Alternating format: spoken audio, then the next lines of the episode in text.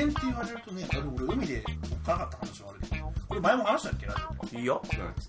どんなの？あのお化け系。え？お化け系の話してないですよ。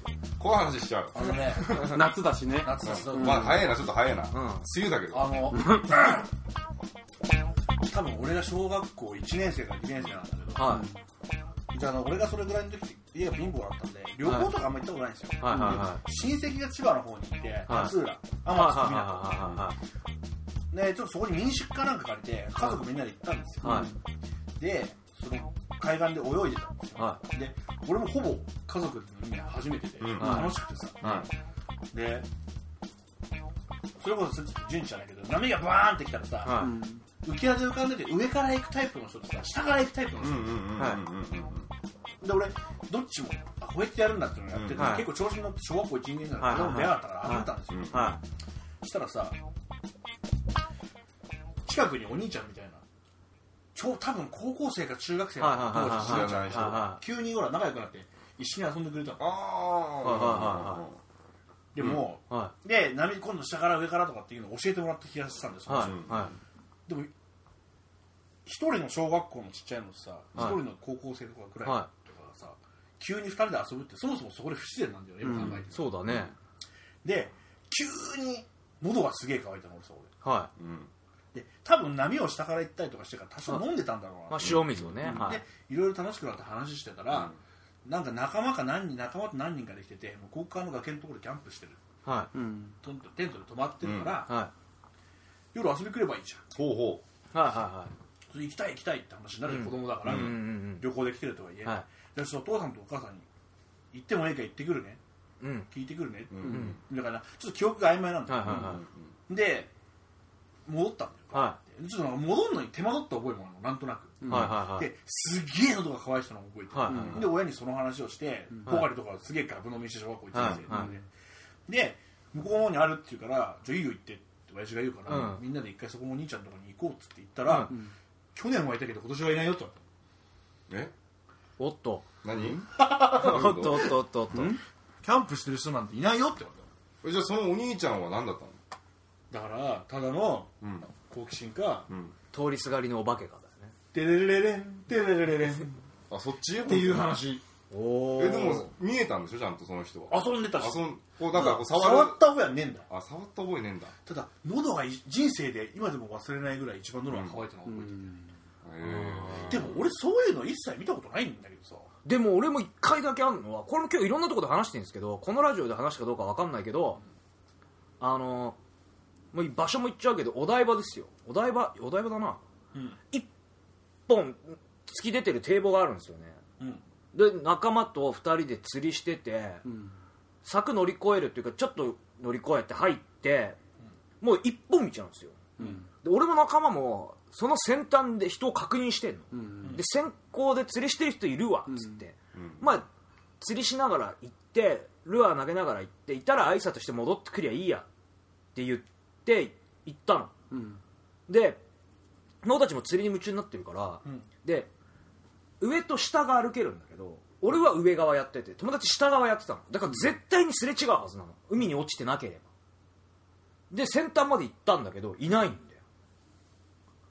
だよ。海に落ちちゃったのかいや多分違うと思う。音するし。なあテレレレレンテレレレンも奇妙な？あそうなんだよな。だからそういう怖い話は結構まあ海系一回ぐらいはっていうのねちょっと怖いよ海系ねっていうのはやっぱいろいろあるんじゃないですか。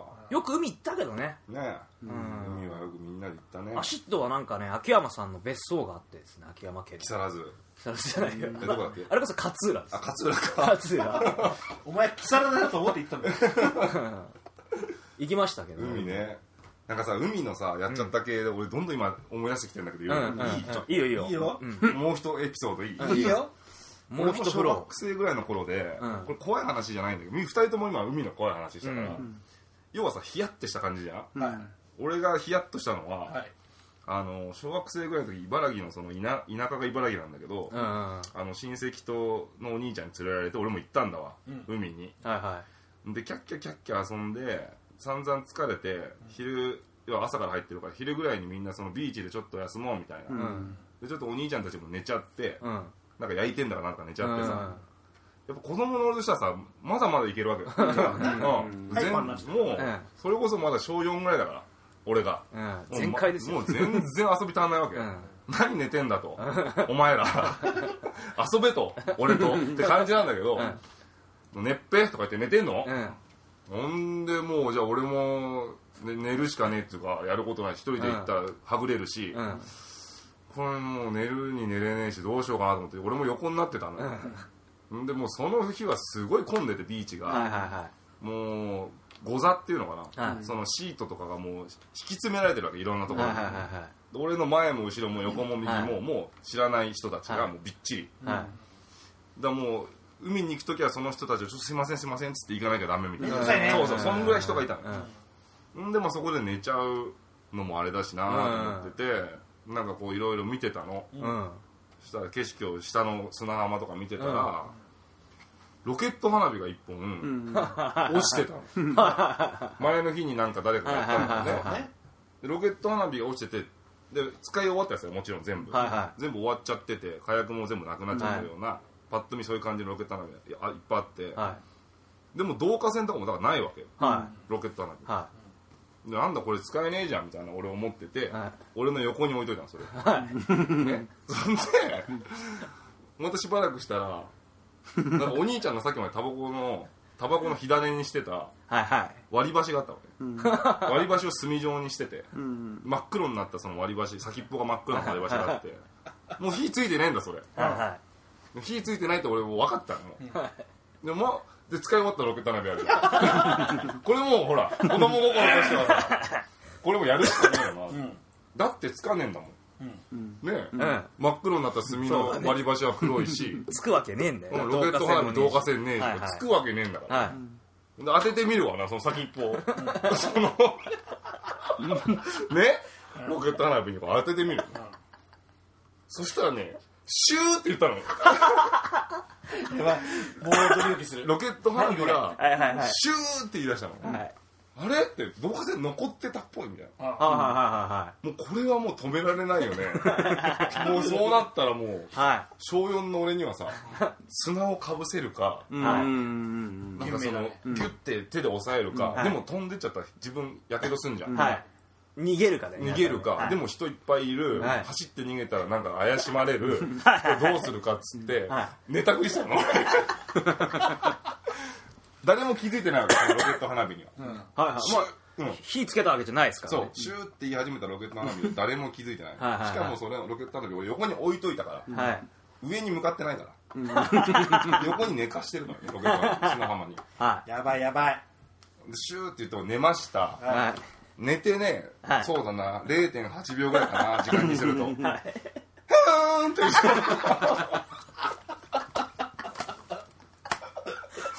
ね？はい。だな飛んだな飛ぶな。ヒュンバンって言ったの。ひどい。どこに飛んでったの？ヒュンバンあちって聞こえたの。で俺もパッと起きて「え何があったの?」みたいな顔しながら「何何?」みたいな。周りもみんな起きてるわ。起きちゃって、はいはで俺の兄ちゃんとかで「なんだ?」みたいになって。パッて見たら俺のちょうど後ろにいたカップルのあの男のパンツの中に入ってる。それこん中にそうこのなんつうの短パンのこの間から入っててどこで爆発したかわからないですよ。ももの中なのかそれとも大事なところまで行っちゃったのかわかんないけど。怖いねそれでももうおもう激怒ですよ。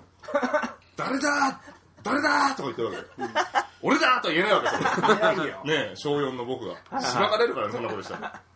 で俺も「どうしたの?」みたいな。子供ながらの。もうなんつうの？あどけない顔で。はいはい「どうしたの？おじちゃん」ぐらいだから、で俺のその親戚の兄ちゃんたちも「あいつやべえ」みたいになってて「あいつかわいそう誰がやったんだろうな」みたいなことを俺に言ってるわけね「なあ潤あの人かわいそうだな」なんつって「そうだね」みたいな。もう最後のこれもう棺桶までですよ。棺桶まで持って帰んないといいやけない。言っちゃったよえ？言っちゃったけど。そんなヒヤッとした僕のエピソード。面白いね。すごいね。すごいね。これ持ってるよね。こんな体験なかなかないよ。いやーもうね子供ながらにあれはね本当にやばいと思った。さすがに。確かでもあれ今の時代だったら多分なんかこう警察とか呼ばれてえらいことになってる。そうかもしれないね、そうだね。だってテロだとか言われちゃうそうだね。テロですよちテロ。ょっとしたテロですよ、ね、テロですよ。そうそうそでもうありますよ。海は結構あるっちゃあるんだよ。いろいろね。俺もその全然あれ面白じゃなくてやっぱ高校生の時にうん。仲間と三宅島行ったんですよね。うん。どこどこだっけ三宅島って？はあの伊豆七島の。伊豆諸島、いはいはいはいはい。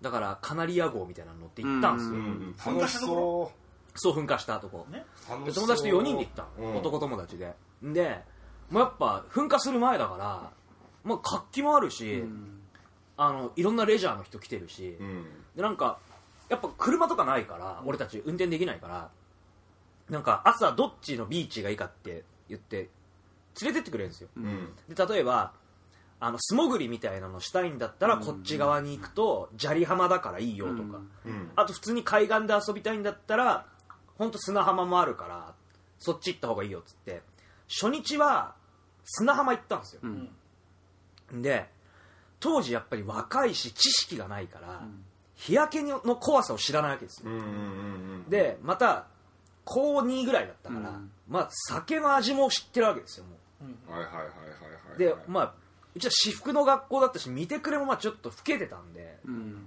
今みたいに年齢認証どうこう言われないから、うんうんまあちょっと車運転するわけでもないから飲んじゃった、うん。うんでまあさすがに海流がちょっと速くて、うん。飲んで海に入ることしなかったんだけどまあ浅輪で遊んでたんだけど、飲んでちょっといい気分になっちゃってあの向こうで貸してくれたビニールシブルーシートみたいなのを引いて、そのまま寝たんだよねみんな。あしたらもうあれですよあの貧乏ちゃまくんみたいな焼け方ですよ。ー 表だけそう表だけ真っ赤で。表だけ真っ赤で。裏真っ白みたいな。でしかもみんなして夜熱。うん。うん。でも偉いもんで、向こうの宿の人たちってそれを想定してんの、へえそういうバカもいるだろうっていうんで、うん。熱冷ましをくれて、ん。まあ事なきを得たんだけど本当にいやこれちょっと3泊4日で行ったから、ん。残りの2日でこれちょっとリカバリーしないと、うん。楽しめねえと。あの偉いことになって、うん。本当に恥ずかしいぐらいに、ん。すっぱり本当この状態で寝ちゃってるからこの状態で仰向けで、うだからもう照り返しのないわけ。だから貧乏ちゃまな感じそうそうそう。でもすごかった。痛いんだよねそんでね。真っ赤になっちゃって。でまたみんなバカみたいに寝ちゃったんだよ。やけどと一緒だよって言われてさ、うん。そうだ。そりゃそうだ。熱出たんだもんね。熱出てまあその後ねあのちょっと曇り続きだったんでまあなんとか戻したけどまあでも帰ってからも悲惨だったね。痒くて。皮がむけてきて痒くて。俺海って行かないんですよねあんまり。海嫌いだっつってましたよね。えなんで？ベタベタっすから。女子か。女子だな。完全に女子の理由じゃんそれ。チャラついた感じとかがムカつくわけよ。ああああなんかわかるうん。わかるでしょ。なんか言ってることはわ浮かる。ついてんじゃねえよと。あれがでもいいんじゃないの？あれがこうまあね。楽しくさせるんじゃないほら。の人を。俺は何？後輩キャラっていうの。ん？後輩キャラね。小賀キャラ？ちょっとなんかダメなんだよね海がな。んとなく。俺ねどっちかというと川っ子だから。あそうあそっかそっかそっか。後派キャラではないけどね。うんそうだな、まあでも確かにさなんかあの軽薄さは感じるよね、うん。夏の湘南とか行くともう、うんこの時期だけで稼いでやろうみたいな、ん。すごいなんかこうあるじゃないですか、なんかこう、今のさしかも最近って俺ら年取ったから分かんないけどそんなひと夏の思い出なんて言うことないでしょ。もう僕昔からね、まあんまないですけどひと夏の思い出なんてないですよまあ若うん。か若いからこそのねそう。確かにね。そうだね。あのなんだろう中山美穂が出てたドラマみたいなやつね。毎度お探しします古い。全然それ覚えてねえ。なんかあったね。あれでもなんか NG なんでしょ？中山美穂サイド NG であんまりテレビで流せないんでしょ？ケツが出ちゃってるからね。あそうね。そんなのあったね。中山美穂の？うん。あれでなんか女優とか出演者書いて全く同じのもう一回やってんだよねなんかあそうなの？あのなんか妊娠しちゃうパターンですね。いや全然覚えてない。全然覚えてねえそうだっけ。確かそんなのあったんですよ。まああんまりあれですよね。お父さんとお母さんには見せてもらえなかった版 TV ですよ。そうそうそうそうそう。昔あったよねそういう TV あった。うんあれドリフターズ見てました？見てた。8時だよあもう先週。の全然でしたよね。バンバン出てましたよね。うちねうん。おふくろはねあれひょうきん族の方が悪だって言ってたね。うち逆7時半のまで8時半か。であの一通りコント終わるじゃないですか。一番ハイライトのうん。ドリフターズの、うん。あれが終わったら率先して親父たちがもういいって言って、うん。これだけ見てる明日学校うん。ついてけんだろみたいな感じで、ん。ひょうきん族に回してたの。一緒うちも8時半までドリフターズでそうそう。8時半からひょうきん族そう。ってうちもそう。あとの面白くねえからみたいな。何が何やんの？歌ったりするんだよな。あれ見たことない？8時だよ全員集合じゃないでしょ。もしかして加トちゃんケンちゃんご機嫌テレビ俺はそっちかな。ああ探偵のやつなえドリフターズの8時半以降要は何？30分長いコントをするのそうそうそう初めに。ロングコントやって。んでその8時半以降っていうのはうん歌だったり、うん。そうそう。あと中本中浩二の体操だったり。体操ネタだったり、うん。坂登る急坂を登っていくコントだったりってちょっと割とショートな、そうあとヒゲダンうんスとかショートコントが続いてくる、うん。うん。ヒゲダンス見たでしょでもエッチではないあっちではそれああのねそれねあのドリフドリフターズはあれなんテレ朝でしたっけ？富士いやじゃあ違う。富士は。富士はそうだひょうきん族だ6番。6番。6番6番 TBS そう TBS かなんかうん。は、そうなんだよ。生でやってたんだよね。で、8チャンネルでドリフターズをやるそれ時だ火曜日ね。火曜日に、うん。第2第4回そうそうそう、ん。あのーなんだっけバカ兄弟とかそう。雷様とかやる時とかは、うん結構あれだよね。銭湯のシーンで女の人の裸とかあ出てて、ったあった。加トちゃんケンちゃんでもあったと思うけど。あったあった。うんだからひょうきん族にうちは回してたね。いまだにバカ殿様やるでしょ。その女の人の裸。でもそうだね。裸出ないんじゃない？うん。もう乳首ダメなんだっけ。あそういうことか。そうそうそれは出ないと思う。よ自主規制になっちゃってんじゃない？つまんないよね。つまんない。つまんないね。ああいうところでね小出しに見てたからあの変な性犯罪には走んなかったかもしれないよ。そう。だよ絶対あると思う。あれが俺らの性教育だったからね。そうだね、ドリフが。あとはあれでしょあのバカ殿様とか床屋にあるゴルゴ30ぐらいでしょ。そうゴルゴ13もなんか俺はエロ本だと思ってたからねあれ。小学校3年生ぐらいまで確かに。うん。ゴルゴ俺あれだな30当時の月刊マガジンとかがエロ本だったな。あのちっちゃくなっちゃって女の人の体の中に落っこってるやつあったじゃん。え？え？危ないルナ先生？かなそういうそれ系の漫画。あれやばかったねいや全然わかんないそれ。なんどんな漫画が。いやでもなんか俺それではないけどなんかは知ってるな。なんかそういう系のやつがあったよね。いやでもなんかそう考えると寂しくなったよな。そうなんだよ。そう。規制規制っつって。そう寂しくなった。そうね。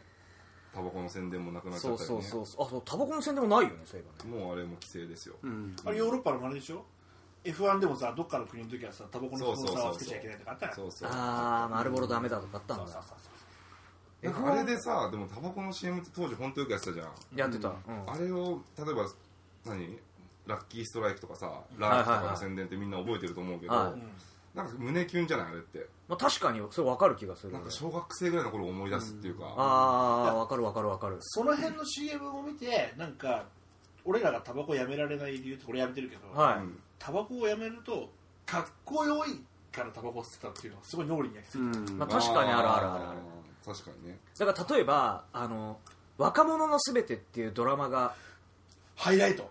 そうあれでハイライトバンいったでしょ木村拓哉吸ってて、ね木村さんがよく吸ってましたねあれ。あと100円ライターの日がやったら高いねあれ。マジで。あー。あれはあれじゃないの？探偵物語の工藤ちゃんじゃないの？あれな木村がもそうだなかったっけ？いやわかんない。あのディッキーズの白版ね。ディッキーズね。あみんな入ってた。ーあとあれでしょヴィンテージのジーンズでしょ。うんなんかアメカジがだからね。そう。そうだね。レッドウィングのエンジニアブーツに、まあ、ライダースですよねそれこそ、いつもローネバーノールって完璧ですよ。そうですね。そうですね。うち近所ですよあの桜井さんの実家。そうだね。桜井工務店。ぬくいなんで、練りますかうん。あそれ推してましょちごちょちょちょあのミスチルの桜井さんの実家が。あそうなのすぐ近所にあるんで、は生まれ育った町が僕らの地元ですよ。そうなのい、練馬生まれとか練馬育ちを隠してるのかなっていう節があるんだけどちょっと。まあね埼佐賀を玉って隠すみたいな。埼玉って言われかねないからね。あんま言わないよねみんな。やっぱ23区の中で練馬ってかっこ悪いのかそんなことないそんなことないよ。別にかっこ悪いとかないあじゃん。それで語弊があるでしょ。うん。ななんかなんか練馬ってなんかちょっとさ。確実にさそうなんだろういわゆるゲットーなイメージを上げなさいって言ったらさ 上げなさいって言われたら、練馬じゃん？足立じゃん。足立足立じゃん？うん。もう基本だよね、うん北区。うん北区ねうん。誰がスラムだ？よ 誰がスラムだ？よでもねちょやっぱやっぱり今ここにいる人たちも俺練馬でしょ、で順次も地元というかまあ練馬だよ青春時代は練馬でしょ、ん。で、まあ、小山さん今世田谷じゃないですか、うん。はい。で新宿文京区。文京区。やっぱちょっと一歩なんかこう負けた感あるもんね。劣等いやいやそんなことない。そんな。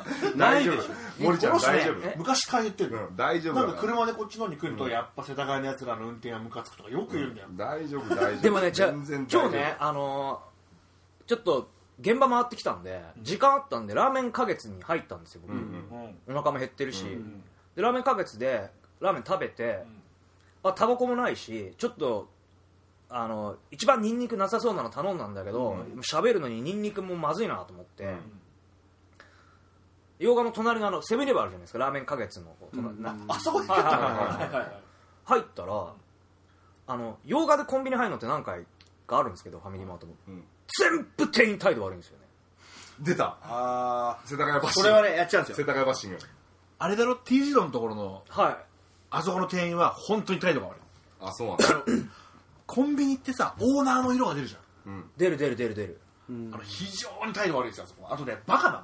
言っちゃってるのかな言っちゃってるね。いやでもねじゃあだいぶ本当にいやいいんだよ。あの、500円ぐらいの買い物だから、別にそこまでオーバースペックなのはいいんだけど、オーバースペック。のサービスはいいんだけどもうなんか4人か5人ぐらい溜まってきちゃってるあレジがね。のレジが、うん。うんでしかもその俺の前のおっさんもしょうもない買い物してんの。なんか、あの小銭が足りないのが1000円出しゃいいのに、小銭をチャレンジしようとしてるの、うん。うんうんうんでまたそれを対応してる男の店員さんもまあなんかちょっとイライラしてんだけど、なんかちょっともう並んじゃってるよみたいな感じで見てんだけど、で2番目の方どうぞって言われた女の可愛い感じの店員さんなんですけど、なんかこう明らかに仕事を邪魔されてレジに来たみたいな、うん。ああしょうがなくね。そう。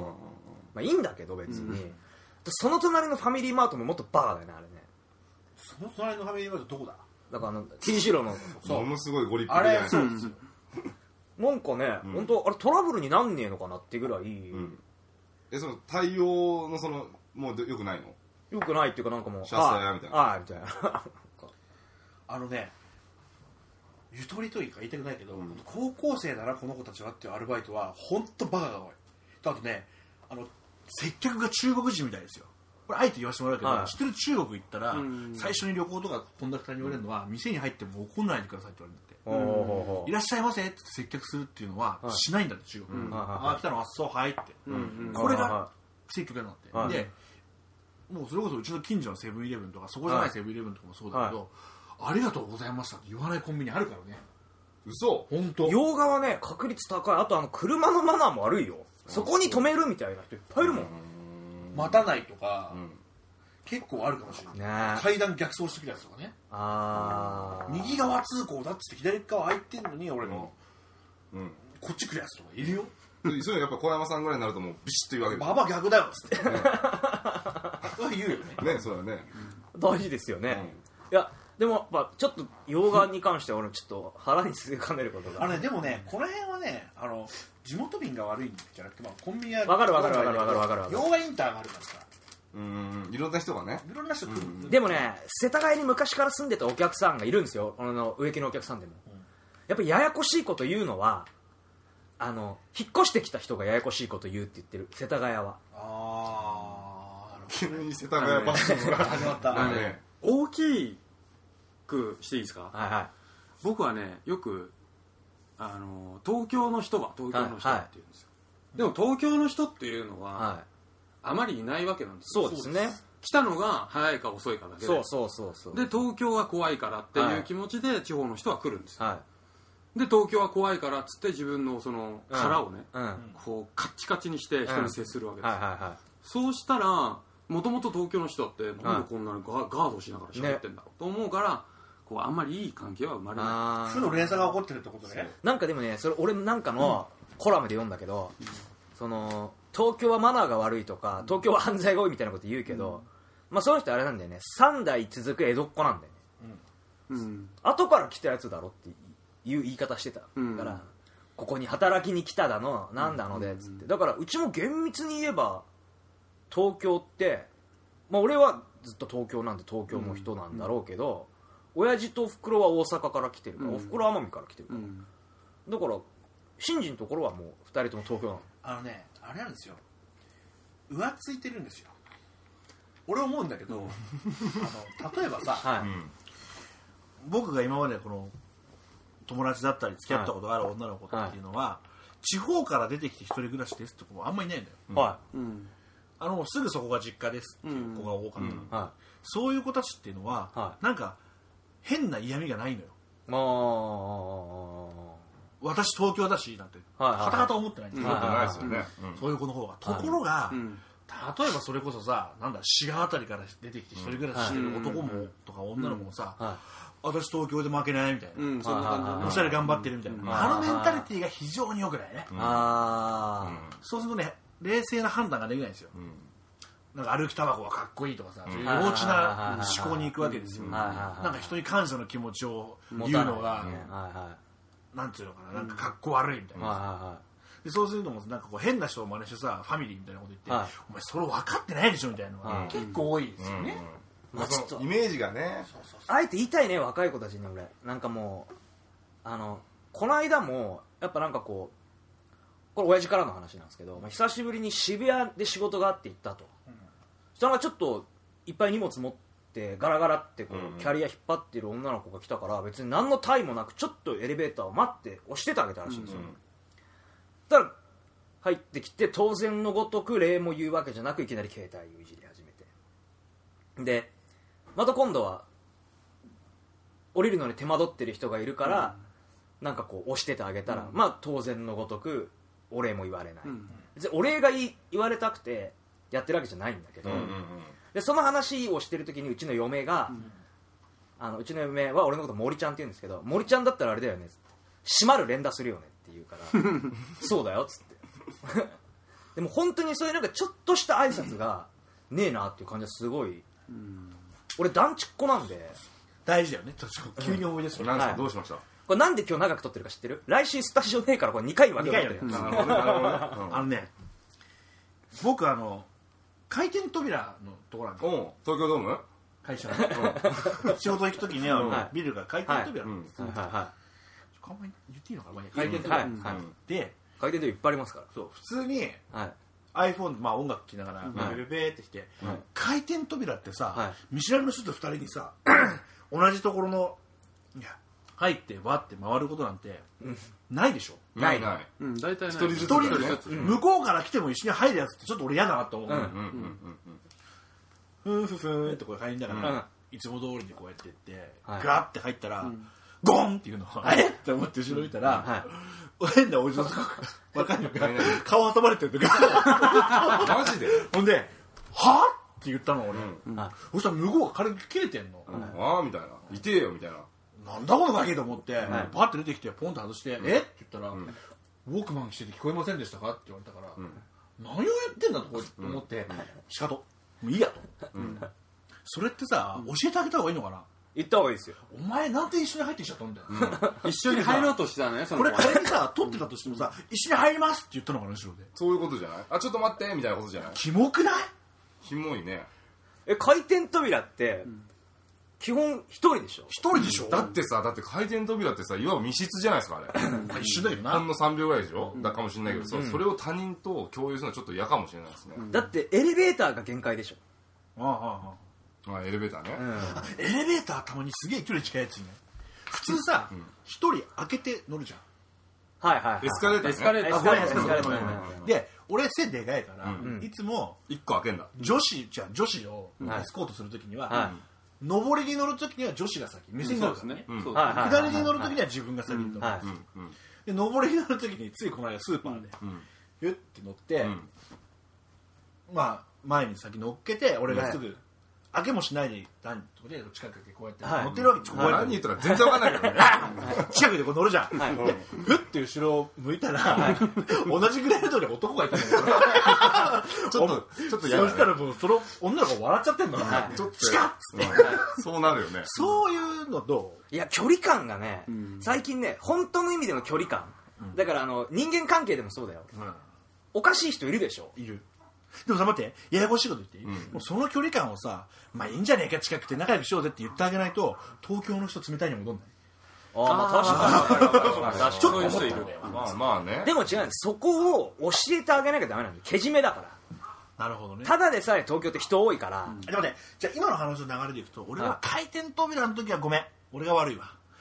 教えてあげてよかった。よそうだ。顔顔ってそうだね。は？じゃなくてそう。君どうしたと？そう東京とかじゃなくて回転扉は必要だよ。そうそうエスカレーターは。関係ないねう。んエスカレーターは言えるか？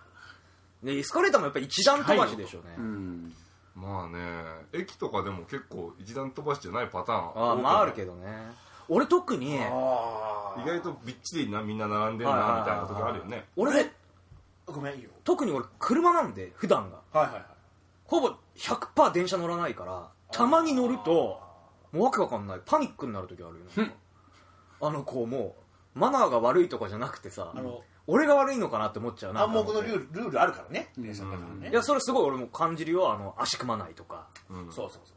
あるけどでも駅でまっすぐ歩けねえもんもう。人多すぎて。ああでもそりゃそうだよ。そりゃそうだよね。慣れんの？電車って俺もね5年ぐらい乗ってなかったのね乗ってなかったでしょ？一切乗んなかったの、うん。ずーっと車だったの、でここ本当ここ23年だよ。電車をよく使うようになったの、うん。やっぱの5年ぶりに乗った電車はなんぞみんな俺のこと見てんじゃねえかみたいなそう自意識過剰とかじゃなくて、うんなんか乱れてる気がするの。あの人あーか見られてるとかそういうんじゃないよ、気がするそういうことを言ってんじゃなくて、うん。なんか視線を感じちゃうのよ。すごい感じる。他人がいっぱいいるから近くにあまりにも、ああ感じる感じる座っててもなんかもう居心地悪いっていうかもう、ま、なんかなんかみんななんか俺大丈夫鼻毛出てねえかなとか、うんああるわなんかそういうなんでもね、うん。見られてるなって思ってパッてこう見るじゃん、うん。大体見てるのは前のおばちゃん。おばちゃんおじいちゃんおばあちゃんは大体見てる。あ見てんあだー見てる。実際。ええ？みたいにな。ってるでそういうのあったけども最近はもうなくなったね。別に乗普通に乗れるようになった電車うん。俺電車長えからな。でもやっぱでもみんな結構電車から離れようとしてるでしょ？小山先輩自転車乗って通勤。そう。気分は悪い。俺ほら一回やらかしてるからさ。確かにね。あ電車で？電車で。うん。あんま好きじゃないんだけど。背負い投げですよ。やめなさい。って暴れん坊将軍ですからね、マナーが悪いやつはいる。うん。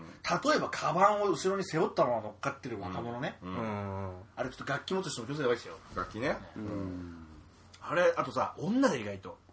女ショルダーバッ女グをさぶつかりっぱなしでさやめてって。うん。やってんのに気づかないであんたが悪いんじゃないのぐらいのことを言ってる女とかさ、う財布取ってやれんですよそんなの。結構そういうの多いよ。財布抜いてやれんだよみんなでも小山さんぐらいになるとねそんな女子にもねもうビシッと言うわけでしょ。言わないっす。えそれは言わないんだ。あとあんた見るぐらいです。よいやもうそのバックでこうグイグイグイってこうさ満員電車ですよ。やられたらもうちょっと待てよっていう。話話しようしようって言うけど。話しようってなるでしょ、うん、そうなるよね。すそれはっごい可愛い自分の好みの女性だとしてもそれ文句言うよね。それはもちろん。ふざ逆にけんじゃねえぞって言えるよね、逆に文句言うでしょ。あの鼻くそとかつけると思ううん。ものすごいの小山さんの好きな感じなんだよ。じゃあ体バカ野郎。何を言わせたいの？電車のトラブルってある？あるね。あのね俺が行ってた高校で隣の駅にあの、養護学校がはいはいはい。うんうん。でまあわーわーって言ってるはい。養護人、養護人っていうんですかね。まあまあまあまあはい障害者の方、はい。うん。はいもう普通にまあ学校に来てはい。はで俺はその駅をすっ飛ばしてその次の駅で降りる。いはうんうんしたらいつものようにまあ騒いでるいはい。その障害者はいがいてでなんか知んないけど俺がこのドアの壁際にこう立ってたの。はいはいはいはい。したらなんか絡まれたのいきなり、その子に？うん、はで絡まれていはい。すごくイラッときちゃってはい。うん。突き飛ばしちゃったの。おー。シンジが？俺が。うん。もうムカついちゃって、うん。したらサラリーマンのはい。おじさんがはい「何やってんのこの人はこういうそういう人じゃないんだぞ」みたいなはいはいはい感じになって「はい。やお前それの方がは差別してるぞ」いはい。俺は人間対人間でこいつムカついたから こうやってやった。んだよややこしいなうん。でその人はえっとね多分ね電話したんだよその養護学校に。うん。あー。こういうやつがこういうことしたっつって。うん。でうん。うちの学校に電話かかってきてうん。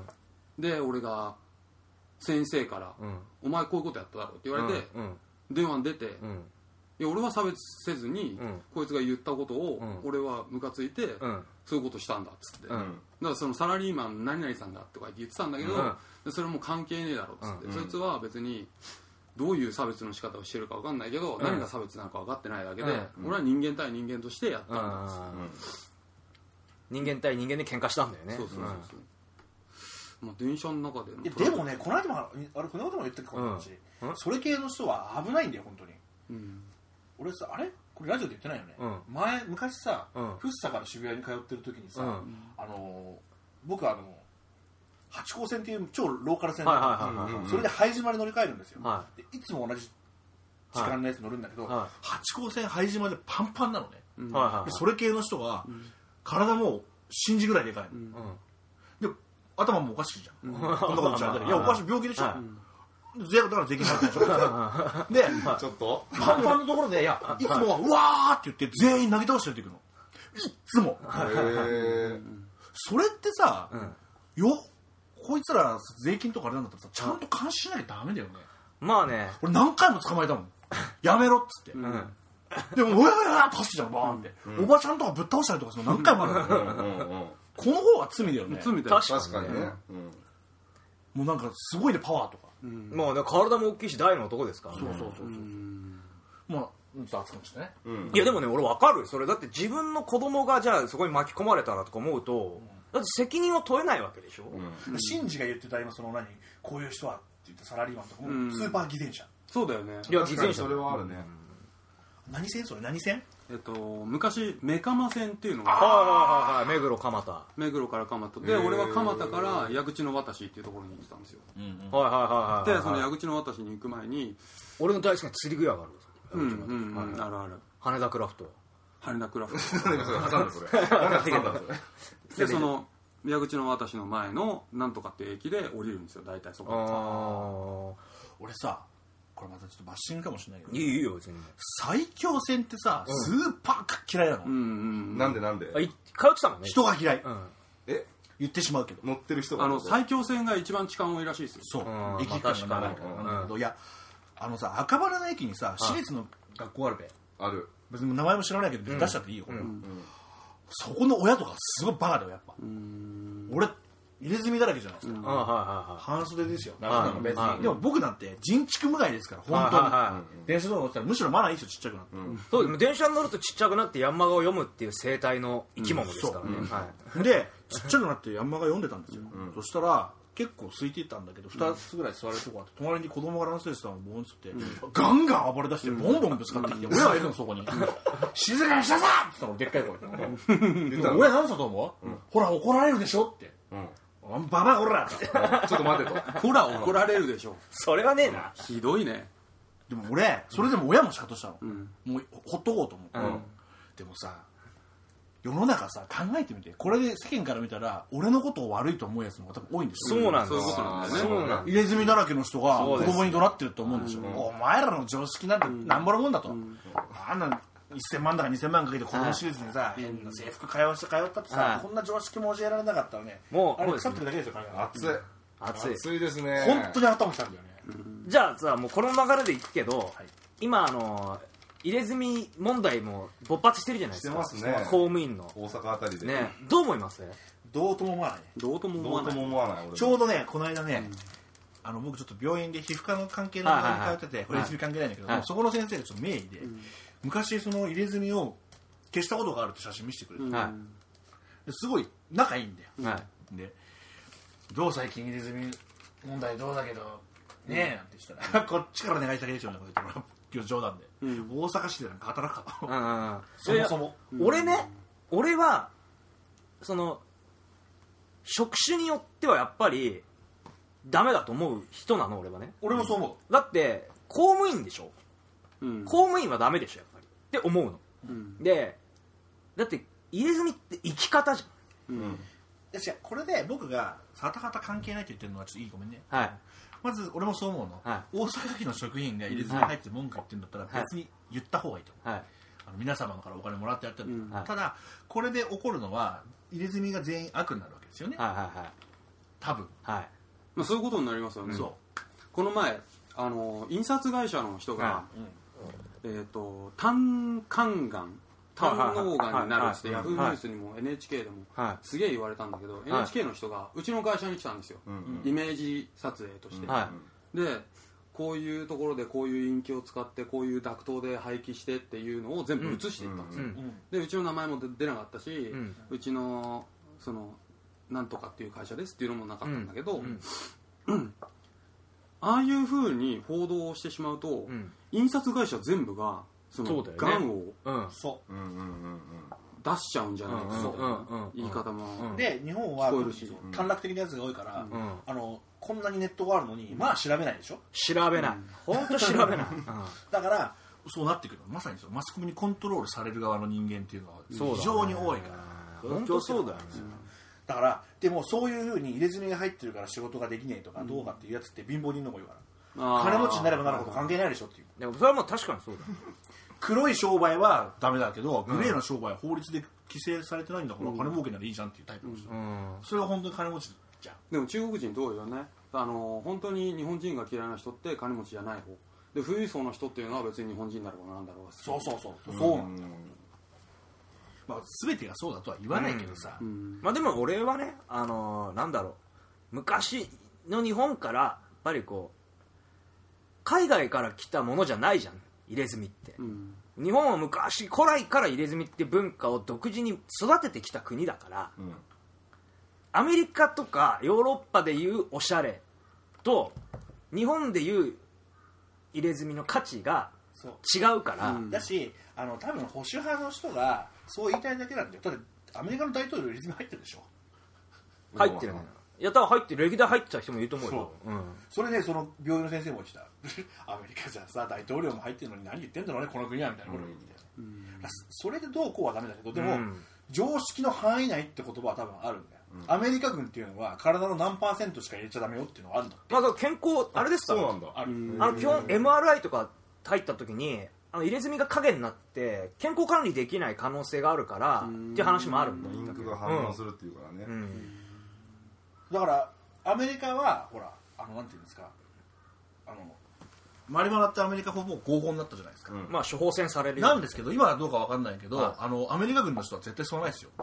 まあね。あれ除隊されさせられちゃうんであそうなの？検査で。あー。だからそれに近いものがあるってことでしょ、うん。だからそれと日本のそうそうそうそう。そう墨が近いってことでしょ。だから海軍とか軍隊で働きたいんだったらじゃあマリファナやらないっていうちょっと一歩進んだ割り切りが俺エアフォースはそうだったの聞いた他は分かんないんだけど、まああった方がいいんじゃないかなとかって思うけど。非社会的な。そうそうそう。じゃああれは？じゃああの問題はあの今一番世間で騒がれてることといえばあの二股？もうそれずいぶん前もうちょっともう落ち着いたよねそれ。泥沼離婚でしょ。高島正信となんとかさんね。どうどうでもいいっちゃうんだけど。そういう下世話の話は嫌いです。あの女怖いなしか思わないの俺は。男だからまあでもああいうパターンの女子っていうのは結構いますよ。いる。います。なんやかんや、あーあれでも多分あれなんでししょうね。うん。あの全部分かっててこの態度取ってんのが一番得だから取ってんでしょあれって。どうなんだろうね本人は。とそういうことなのかな。革新的なそういうのでやってんのだって多分正信のこと大して好きじゃないでしょもだからあそこまで逆に嫌悪を出されてるのに、ううん。好きって言ってる理由って裏にあるお金とかなんじゃないかなとは思ってしまう、ああなるほどね。でもそうだよね。俳優生命を投げ捨ててでも離婚したいっていうのは 俺でいうとこのミュージシャンを辞めてでも離婚したいってことでしょ、だって音楽やめるか音楽やめたら離婚できるって言われたら音楽やめるわってぐらい嫌なんでしょ？でそれすごいよね、その精神論っていうかそこまで追い詰められてんだっていうそんなに嫌なんだっていう。で今もまた好きだって言って追い詰めてんでしょ。うん。すごいね。でもなんか10年はかかるって言われてるんだよねあれ離婚裁判えとか。そうなの？そんなに？かかそるんなに簡単に別れられないんだよね。あそうなんだ。片方別れた場合が、はね。そう別れたくないって言ってる場合は。そうそうなんだ。浮気じゃないもん。うん。あそっか。だからどっちがどうしたっていう実証がないから。まあね、うんまあ、だから付き合いがさ、まあ、浅すぎたじゃないですかそうこのカップルはね。そうそう。なんか出会って6日でプロポーズでしょ短絡的だよね。もうちょっとね育んだ方がいいんじゃないですかっていう。子供いないんですよね。いない。わかんない。いないの？いないいない。うん。だったらもうとっとと別れないんじゃないですか？いやだからそれが本人女の人の方はだって別れたくないんだもん。そうなんですよ。難しいですよ。難しい。男女は。男女関係とにかくね難しい男女っす関係は難しいですね。いやー俺今日電話忘れてさ あどうどうしたどうした急に。いやいやいやいやなんかなんだなんか、電話ってさ常に持ってるもんじゃん、うん。忘れると結構そわそわそわそわするよね。する。うん。それはする。マジで。忘れたとかなくすってすごいそわそわするよ怖い。うん。びっくりする。俺は意識して置いていくことはあるけどね。え？それ男だよね。漢字の「漢」って書いて男だよそれできる人。なんで？なん何を意識しておいてくるスタジオの時とか必要ないでしょ、あそれまだ近いからで君の場合は。まあまあそれはあるかもしれないけど。君だってそうだよ。緊張感のない格好でいつも言ってるからね。うん。ねでも携帯なくした時とかってすごくない、すごい。あの何なの？あれさ俺たちがさ子供の頃ってさ携帯電話ってさドラえもんが4次元ポケットから出すクラスの道具じゃなかった？そうだね。うん。だって今の携帯ってテレビは見れる。電話はできる。うん。はっきり言ってテレビ電話ってもう子供の頃ってなんか未来の夢でしょ。うん。今いろんなし手法でできるわけじゃん、うん。でゲームもできるわけじゃん、うん。昔ファミコンを持ち歩けるなんてことを一つでも誰も考えなかったでしょ。だからさスーパー戦隊とかさ、はい。腕時計で話してたじゃん、うん。あれも普通だもんね、普通なの。そういうことになる。あれもうプレミア感ないもんね、でさそう考えるとだから携帯なんかなくて当たり前だったことをうん。記憶してるのに、今となっては携帯を忘れるとかなくすっていうとうん。全部あるもんね情報。うん。そうだね。ちなみに人生で携帯何回なくした？俺ね3回。お俺ゼロ回なんだよね。あそう。なくしたことない携帯。なくしたってか壊れたりとかした。うん。俺一回ヘブンズで ヘブンズヘブンズでポロってあのトイレの中に落ちて。うん。水没系？水没そこで俺何考えたかっつったら、やべ俺のしょんべんの中に入ったなと思ったの、ねうん。うんこれこのまま早く取った方がデータは安全なのかなと思ったんだけど、うん。でもこの水に手を突っ込むのは嫌だなと思って一回流したの、あ綺麗にしようっていうね。綺麗にして撮ったうん。うんうんうん。もう明らかダメだったけど、うん。俺1回だけ。なくしたの？うん。ポケットにぶら下げといて気づいたらなかった。うん。いやね。なくなった iPhone の冒険っていうのが最近話題になっててはいはいはいはい。iPhone ってさパソコンにさ全部同期されるじゃん。まあ iCloud でうん、携帯を盗まれたうん。アメリカの女子大生がいて、うん。はいはいで盗まれたと。はい。でそれを Facebook にずっとこはいはい。はう日記としてはい。ブログでこう出してたの、い。はいしたらこう盗んだ iPhone ではい。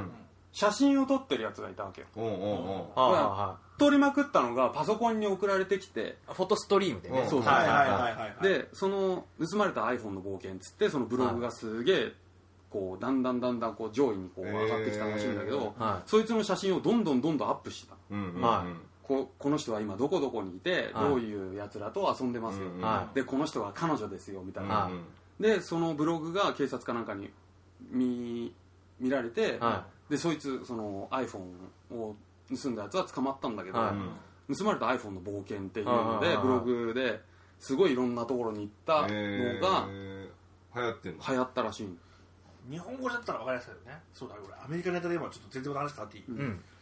急に。マイブームなあの僕ちょいちょい面白い漫画とか。はよく言ってますよね。あこの間の漫画調べましたよちょっアイアマヒーローとはい。バイオハザードでしょ要は。そうです、はい。ゾンビものなんですけど、はいこれ非常に面白いじゃないですか、うん。そしたら最近アメリカで同じような事件起きましたよね。ああはい。ああ俺見た見た見た見た。見た見た何見た。何見た。何？俺も見た。あのホームレスの男性が裸の男にいきなり顔食いちぎられるって事件があったんですよ。ずーっと食いちぎられてて顔を。うん。ほんで警察がやめろっつってもうやめないって撃ち殺されたって。いう、え？顔をずっと食ってたのあの高速の上の。生きてる人間のね。いや怖っ。でうん結論から言わせてもらうと、もう人類は人間をゾンビ化させられるんですよ。大げさかもしれないけど。あれ LSD でおかしくなってたっていうじゃん。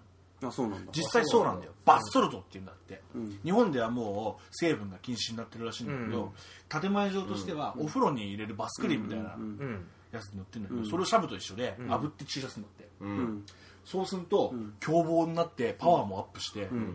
で幻覚に見えちゃって、食いたくなるええ、怖それってさもうゾンビでしょ？ゾンビだね。えそれ今これ世界中に配信していいの？俺ちょっとやばいと思うよこれ流行ったら。でもう一個言っちゃった言っちゃっちゃ言っちゃ言っちゃ言っちゃっちゃ全然そんなの知らなかった。俺も知らなかった。やばいよそれこれを聞いてもしかしてバスクリーンをあぶって注射で。注射する人って普通のバスクリーンはあれなんじゃない？でもネットに出てるもんで、もう一個あのロシアの方で流行ってる麻薬が、な名前なんだったっけ？なあのあるんですよ、ん。それはやりすぎると体が体が急に半分だけ骸骨になっちゃったりとかもう手あの食べる麻薬って言われてて細胞がここのなくなっちゃって、ん。腕のマジで、ん。腕の半分の細胞がなくなって骨むき出しになってとかする。それ死んじゃうの？結局。死んだり死ななかったんですよ。それとさっきのやつ混ぜたら両方やったらもうゾンビですよ。まあそうなるね。で凶暴性であー。撃ち殺されるまで人食い続けるわけでしょ、ちょっと気をつけないと。それ誰もメリットなくない？でもそれって。いやあるでしょ。戦争道具で使えるでしょ。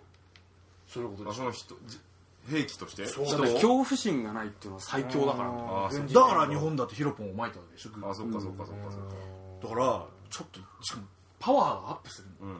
その人なななんだっけな私だけど170 160センチぐらいしかない人でも俺180以上のぐらいの人のパワーでやって何人から押さえつけないと押さえつけられないぐらいの事件が人を噛まないんじゃなくてもアメリカじゃ結構かフロリダか、あるんだって。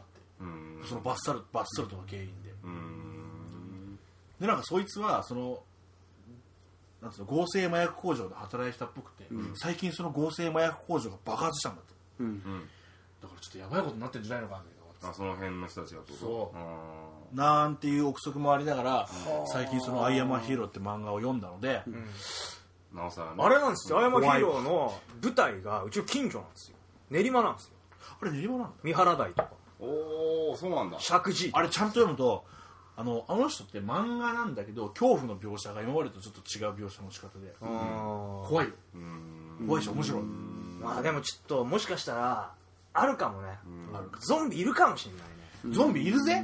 でも最近富にニュース聞いてても、日本でもまあちょいちょい出てたけど脱法ハーブをうん。だんだんマスコミが取りはじうん。取り上げ始めてるから、ん。だからそんなもん全然やんないけどうん。やっぱそういうところにちょっと関心を向いてるのかもしれない。徐々に徐々にほらマスコミとか政府って伏線を張ってくるじゃないですか、だから薬に気をつけてくださいってシグナルはちょっと出てるのかもしれないです。ね出てるんですよ。だってさここ5年ぐらいじゃない？日本ってさあんまりさその、なんていうんですかいわゆるその覚醒剤をやってる人たちもさ、表に出てくるようなことってさなかったじゃん。なかったね、今しかも情報社会になってきたらさ、うん。実はすげえあるんだぞっていうのがさ、うん。出てくるようになってきた、うん。俺もそっちは全然やったことうん。ないんだけど、あのバイトで派遣のバイトしてるから結構いろんな人に知り合ったの、うん。ですげえおとなしそうなおじさんなんだけど、うん。昔やっぱヤクザだった人とかって、うん。同じ派遣だからやったことがあって、うん。もうそういうふうに昔そういうのに関わった人とかと顔と匂いで分かる。ああ分かるだろうね。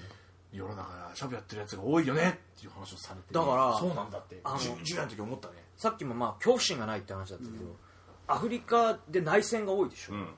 あれ誰が一番完璧にあの殺人やってのけられるかっていうと、子供。子供の兵士なんだよね。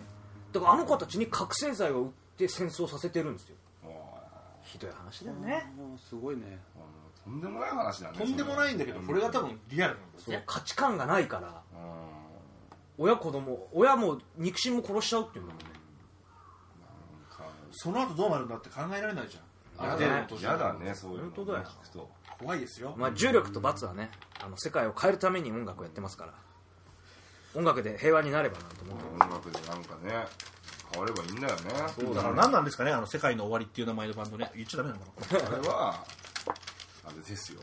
あのいろいろ含んでるんですよきっとそういうの。ね。そういうのも含みつつのだと思いますあれポジティブワードとして捉えていいんですか？そうだアンチ的なことでしょ要するにそれもああえてのそういう。悪い世の中を終わらせよう的な世界の終わりってバンド俺今日初めて聞きましたけど、バンドじゃないでしょあれ。ばえ？バンドでしょ。ドラムいないですよね。ベースもいないですよね。ピアノとギターとギターと DJ ですよね。ああそうだね。バンドじゃん。おーばまあ何人か集まればバンドなんじゃないまあそうですね。まあじゃあとりあえず今回1時間半近く。やたら暗くなったね最後。最後暗くだなった。よねちょっとねそう思い出しちゃっさすが世田谷のゾンビ。すごいでも話ですねこれはね。小山さん。だから次回は明るい話で。そうですね。最後じゃあさ小山さんなんか明るく終わらしてよ。お前さ、昨日のゴッドタンの何知らない。バカ野郎徒競走みたいな、うん。まあ、ちょっとまあの失礼いたしましたマスコット小山さんがなんか面白いことね一つぐらいパッて言ってさそうそう。それでリスナーたちをさプッて笑わして終わらせてあげたいじゃない。あのですね、はい、あそうえステッカーの話もしたもんね。はい。